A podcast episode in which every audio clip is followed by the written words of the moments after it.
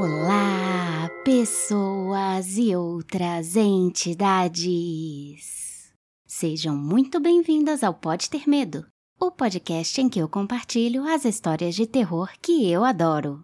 A história de hoje é A Loteria da Shirley Jackson, uma diva da literatura dos Estados Unidos que infelizmente não é muito conhecida no Brasil. Tem muito poucas obras dela publicadas aqui, e a maioria das que existem foram traduzidas só em anos mais recentes, então o pessoal não conhece muito. A loteria saiu pela primeira vez em 1948 no jornal The New Yorker e causou gente. O povo mandou trocentas cartas e telefonemas indignados com a história, que era como se pedia o cancelamento das pessoas antigamente. Até os pais da Shirley Jackson escreveram para ela pedindo para ela dar um tempo na militância e escrever coisas que animassem mais as pessoas. Não preciso nem dizer que se o pessoal ficou tão chocado, é porque a carapuça serviu, né? A loteria é uma história sobre tradição, sobre conservadorismo, sobre como muitas vezes nós não enxergamos a barbárie por trás das nossas crenças e costumes, e sobre como a sociedade cria bodes expiatórios em vez de tentar identificar as causas reais e estruturais dos seus problemas. E muitas vezes é difícil, é doído enxergar que nós compactuamos com a reprodução de certas práticas nocivas e não muito civilizadas. Enfim, é uma história que dá muito pano para manga. Como sempre, me falem o que vocês acharam lá no nosso Insta, arroba pode ter medo, e me contem se vocês mandariam essa história no grupo da família. A Simone não mandaria.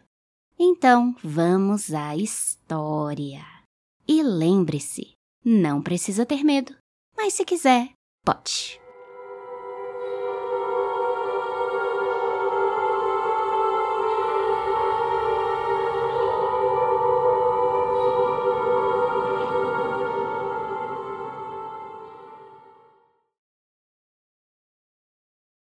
A loteria. A manhã de 27 de junho estava clara e ensolarada, com o calor revigorante de um dia de alto verão. As flores brotavam em abundância e a grama exibia um verde esplêndido. As pessoas do vilarejo começaram a se reunir na praça, entre a agência dos Correios e o banco, por volta das 10 horas. Em algumas cidades havia tanta gente que a loteria durava dois dias e tinha de começar em 26 de junho, mas nesse vilarejo, onde viviam apenas umas 300 pessoas, a loteria toda levava menos de duas horas. Então podia começar às 10 horas da manhã e ainda terminar a tempo de os aldeãos chegarem em casa para almoçar ao meio-dia. As crianças se encontraram primeiro, é claro. Fazia pouco tempo que a escola tinha entrado em recesso de verão e a sensação de liberdade repousava inquietamente sobre a maioria delas. Tendiam a se reunir com tranquilidade por um tempo antes de irromper em brincadeiras ruidosas. E as conversas ainda eram sobre a sala de aula e a professora, sobre livros e reprimendas. Bob Martin já tinha enchido os bolsos de pedras, e os outros meninos logo seguiram seu exemplo, escolhendo as pedras mais lisas e redondas. Bob e Harry Jones e Dick Delacroix, os aldeãos pronunciavam este sobrenome Delacroix, acabaram formando uma enorme pilha de pedras em um canto da praça e a defendiam contra as incursões dos outros garotos. As meninas ficavam de lado, conversando entre si, olhando os meninos por cima dos ombros. E as crianças menores rolavam na terra ou agarravam as mãos de irmãos ou irmãs mais velhos. Pouco depois, os homens começaram a se agrupar, inspecionando os próprios filhos, falando de plantio e chuva, tratores e impostos. Ficaram juntos, longe da pilha de pedras no canto, e suas piadas eram comedidas e eles sorriam em vez de rir. As mulheres, com vestidos e casacos desbotados que usavam para ficar em casa, chegaram pouco depois dos homens. Elas se cumprimentaram e trocaram fofoquinhas enquanto iam ao encontro dos maridos. Em seguida, as mulheres, paradas ao lado dos maridos, começaram a chamar seus filhos, e os filhos foram com relutância, depois de serem chamados quatro ou cinco vezes. Bob Martin se abaixou sob a mão ávida da mãe e correu aos risos de volta para a pilha de pedras. O pai ergueu a voz com rispidez e Bob voltou depressa e assumiu seu lugar entre o pai e o irmão mais velho. A loteria era conduzida, assim como eram as quadrilhas, o clube juvenil, a programação de Halloween, pelo Sr. Summers, que tinha tempo e energia para dedicar a atividades cívicas.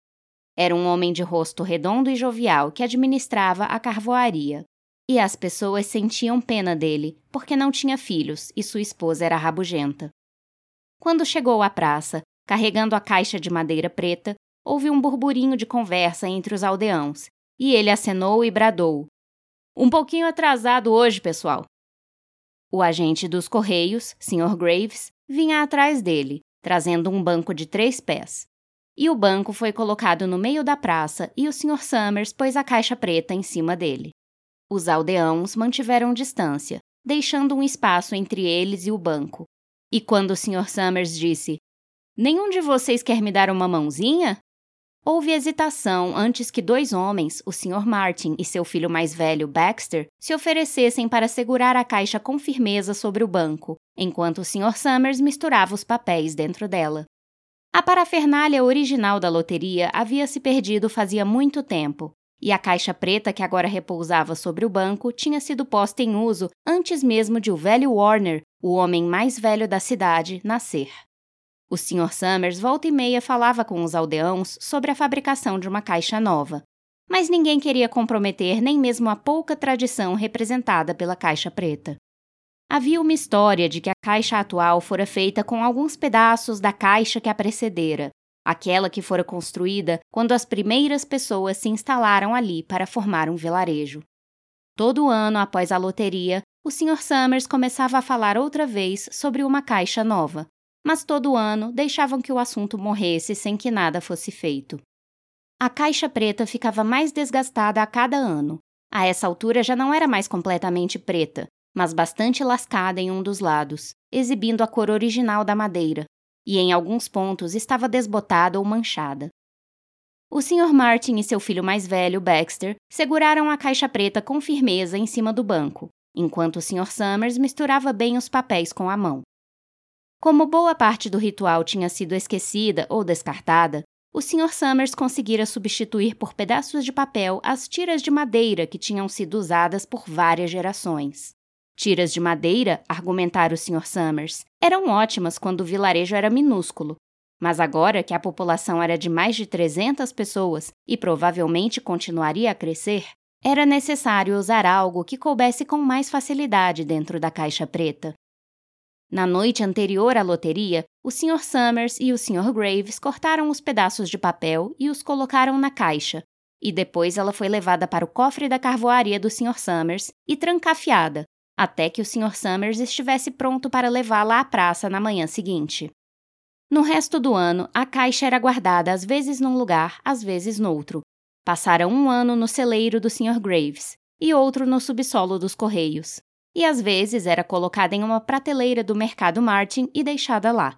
Havia muito rebuliço a ser feito antes que o Sr. Summers declarasse aberta a loteria. Havia as listas a preparar, de chefes de família, chefes das casas de cada família, membros de cada casa de cada família. Havia a cerimônia de tomada de posse do Sr. Summers pelo agente dos Correios como dirigente da loteria. Certa vez, algumas pessoas relembraram houvera um recital qualquer, apresentado pelo dirigente da loteria, um cântico mecânico, dissonante, repetido de memória no momento adequado todo ano. Alguns achavam que o dirigente da loteria ficava parado quando recitava ou cantava. Outros acreditavam que deveria caminhar entre as pessoas, mas anos e anos atrás haviam permitido que essa parte do ritual caducasse. Existia também uma saudação ritual, que o dirigente da loteria tinha de usar ao se dirigir a cada pessoa que subisse para sortear da caixa. Mas isso também mudou com o tempo, e agora só se achava necessário que o dirigente falasse com cada pessoa que se aproximava. O Sr. Summers era muito bom nisso tudo. Com sua camisa branca limpa e calças jeans, com uma mão apoiada desleixadamente na caixa preta, ele parecia muito respeitável e importante enquanto conversava interminavelmente com o Sr. Graves e os Martin. No instante em que o Sr. Summers parou de falar e se virou para os aldeãos reunidos, a Sra. Hutchinson veio correndo pelo atalho até a praça, com o suéter jogado nos ombros, e assumiu de fininho seu lugar no fundo da multidão. Esqueci completamente que dia era, explicou-se para a Sra. Delacroix, de pé a seu lado, e ambas deram uma leve risada. Imaginei que meu velho estivesse no quintal empilhando lenha. A senhora Hutchinson prosseguiu. E então olhei pela janela e as crianças tinham sumido. E foi aí que lembrei que era dia 27 e vim correndo. Ela secou as mãos no avental e a senhora Delacroix disse: Mas você chegou a tempo, eles ainda estão batendo papo lá em cima. A senhora Hutchinson esticou o pescoço para procurar em meio à multidão e viu o marido e os filhos perto da frente. Deu batidinhas no braço da senhora Delacroix a título de despedida e foi abrindo caminho na plateia. As pessoas se afastavam de bom grado para deixá-la passar. Duas ou três pessoas anunciaram em um tom de voz alto o suficiente para ser ouvido por todo o público. A patroa está chegando, Hutchinson! E Bill, ela chegou afinal de contas. A senhora Hutchinson alcançou o marido e o Sr. Summers, que estava esperando. Disse com alegria: Achei que teríamos que prosseguir sem você, Tessie. A senhora Hutchinson retrucou sorrindo. Você não queria que eu deixasse minha louça na pia, não é, Joe? E uma risada suave correu à multidão enquanto as pessoas se agitavam para retomar seus postos após a chegada da senhora Hutchinson. Muito bem, o Sr. Summers disse sobriamente. Acho que é melhor a gente começar, acabar logo com isso para podermos voltar ao trabalho. Alguém que não esteja presente? Dunbar! Várias pessoas responderam. Dunbar! Dunbar! O Sr. Summers consultou a lista. Clyde Dunbar, ele disse. Isso mesmo, ele quebrou a perna, não foi? Quem vai sortear por ele? Eu, imagino, disse uma mulher, e o Sr. Summers se virou para olhá-la. A esposa sorteia pelo marido, disse o Sr. Summers. Você não tem um filho crescido para sortear no seu lugar, Jane? Embora o Sr. Summers e todos no vilarejo soubessem muito bem a resposta, cabia ao dirigente da loteria fazer essas perguntas formalmente. O Sr. Summers aguardou com uma expressão de interesse cortês, enquanto a Sra. Dunbar respondia. O Horace ainda não tem nem 16, a Sra. Dunbar declarou com pesar. Acho que vou ter que substituir meu homem este ano. Certo, o Sr. Summers disse. Ele fez uma anotação na lista que segurava. Em seguida, indagou: O menino Watson vai sortear este ano? Um garoto alto na multidão levantou a mão. Aqui, ele disse. Vou sortear pela minha mãe e por mim. Piscou com nervosismo e abaixou a cabeça enquanto diversas vozes na multidão diziam coisas como: Bom garoto, Jack e bom ver que sua mãe tem um homem para fazer isso. Muito bem, disse o Sr. Summers. Acho que já está todo mundo aqui. O velho Warner conseguiu chegar? Aqui! anunciou uma voz, e o Sr. Summers assentiu. Um silêncio repentino recaiu sobre a multidão. E o Sr. Summers pigarreou e olhou a lista. Todos prontos? Ele disse. Agora vou ler os nomes. Primeiro, os chefes de família. E os homens sobem e tiram um papel da caixa. Fiquem com o papel dobrado na mão sem abrir, até todo mundo ter tirado. Entendido? O povo tinha feito aquilo tantas vezes que meio que só ouviam as instruções. A maioria estava quieta, umedecendo os lábios, sem olhar ao redor. Então o Sr. Summers ergueu bem a mão e anunciou: Adams. Um homem se desprendeu da multidão e se apresentou. Oi, Steve, cumprimentou o Sr. Summers, e o Sr. Adams retribuiu: Oi, Joe. Trocaram sorrisos sem humor e com nervosismo. Em seguida, o Sr. Adams enfiou a mão na caixa preta e tirou um papel dobrado.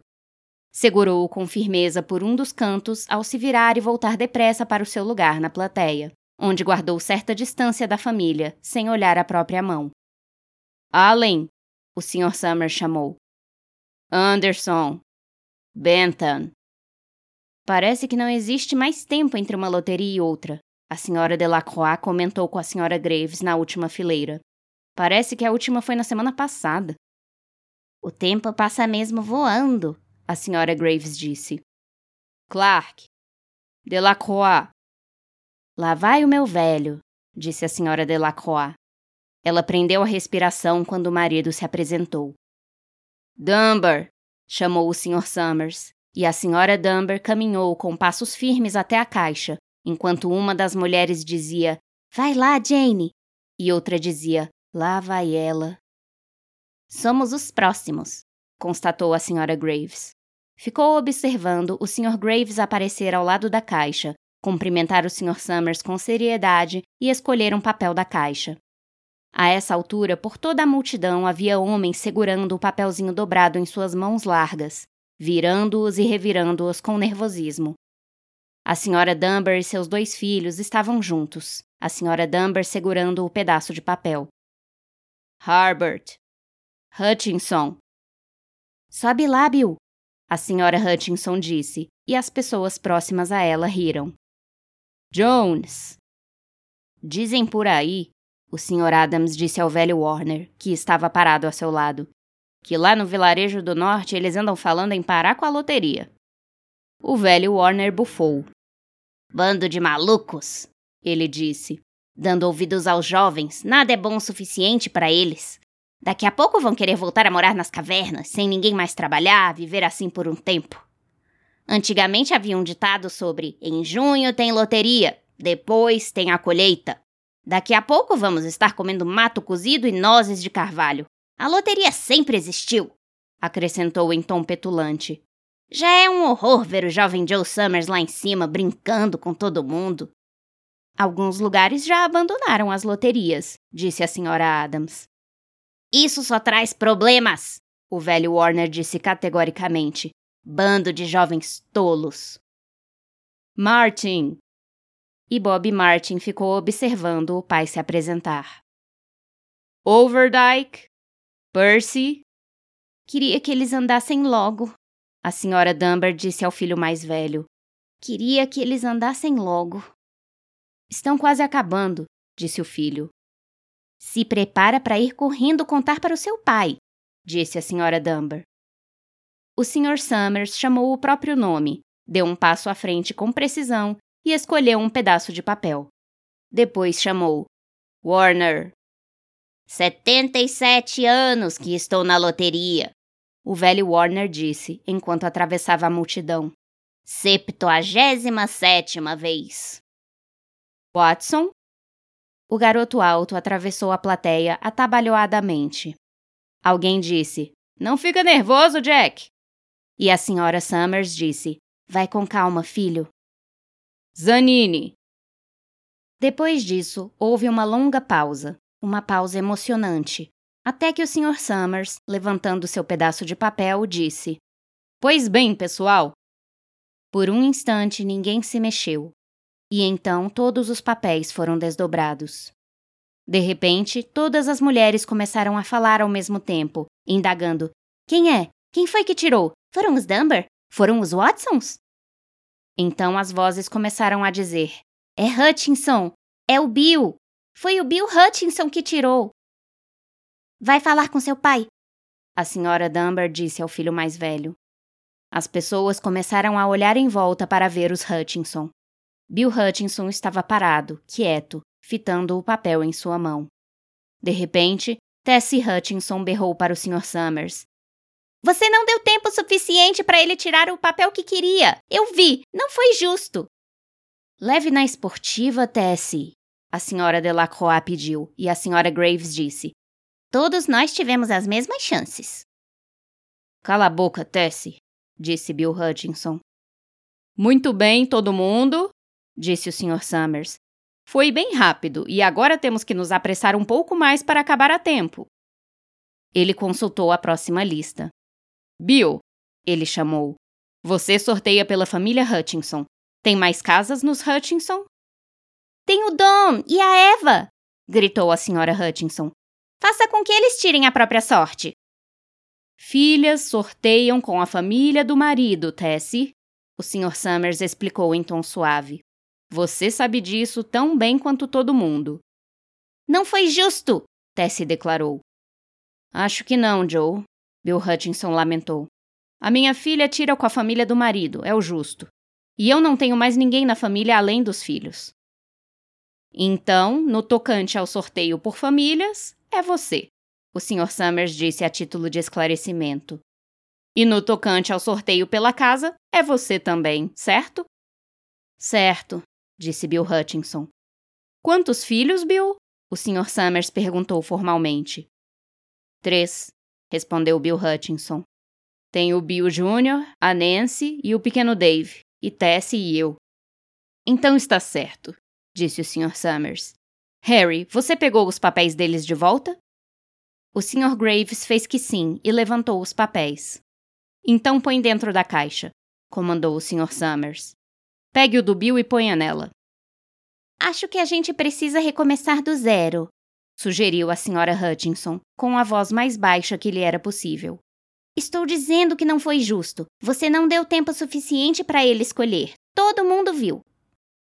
O Sr. Graves tinha escolhido os cinco papéis e colocado na caixa, e deixou todos os papéis menos esses caírem no chão, onde a brisa os pegou e levantou no ar.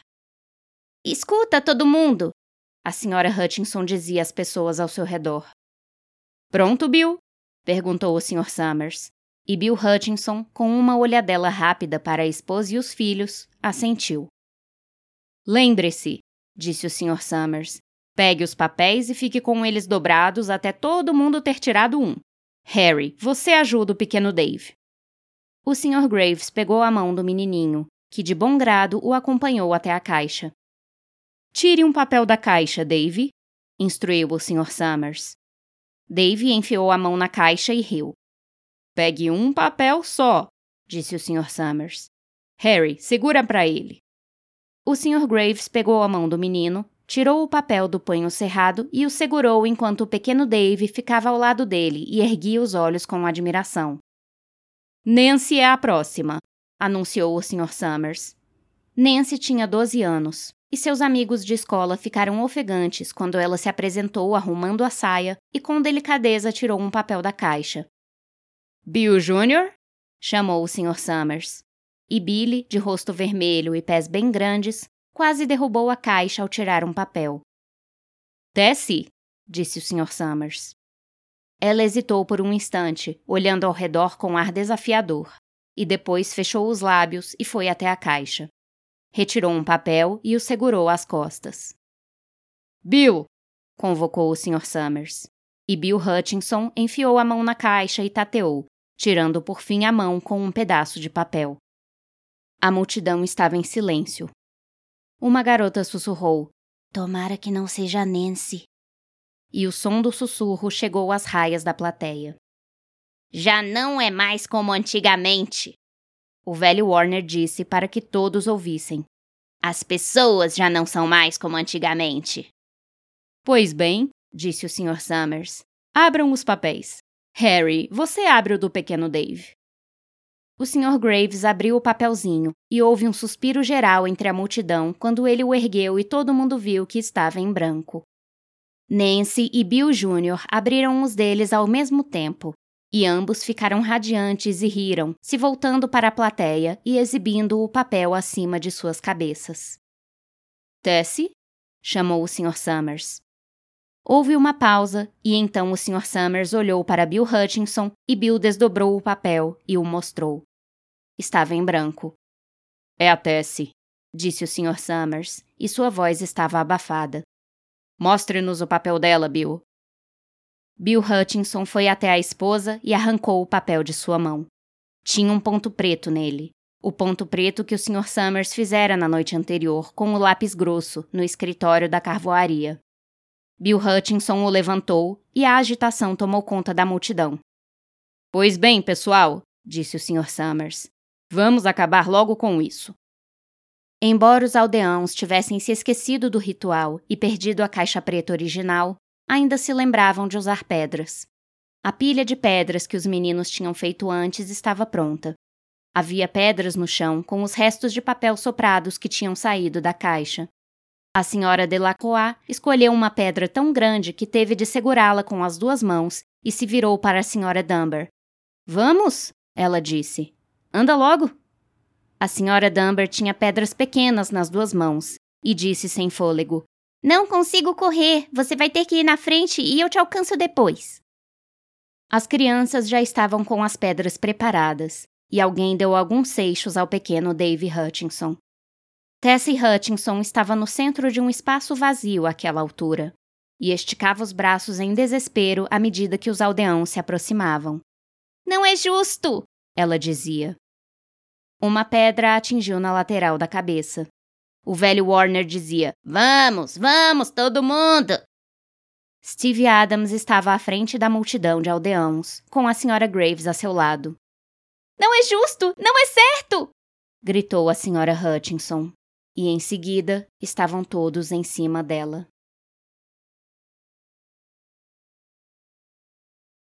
E este foi A Loteria de Shirley Jackson. Espero que tenham gostado e até a próxima história.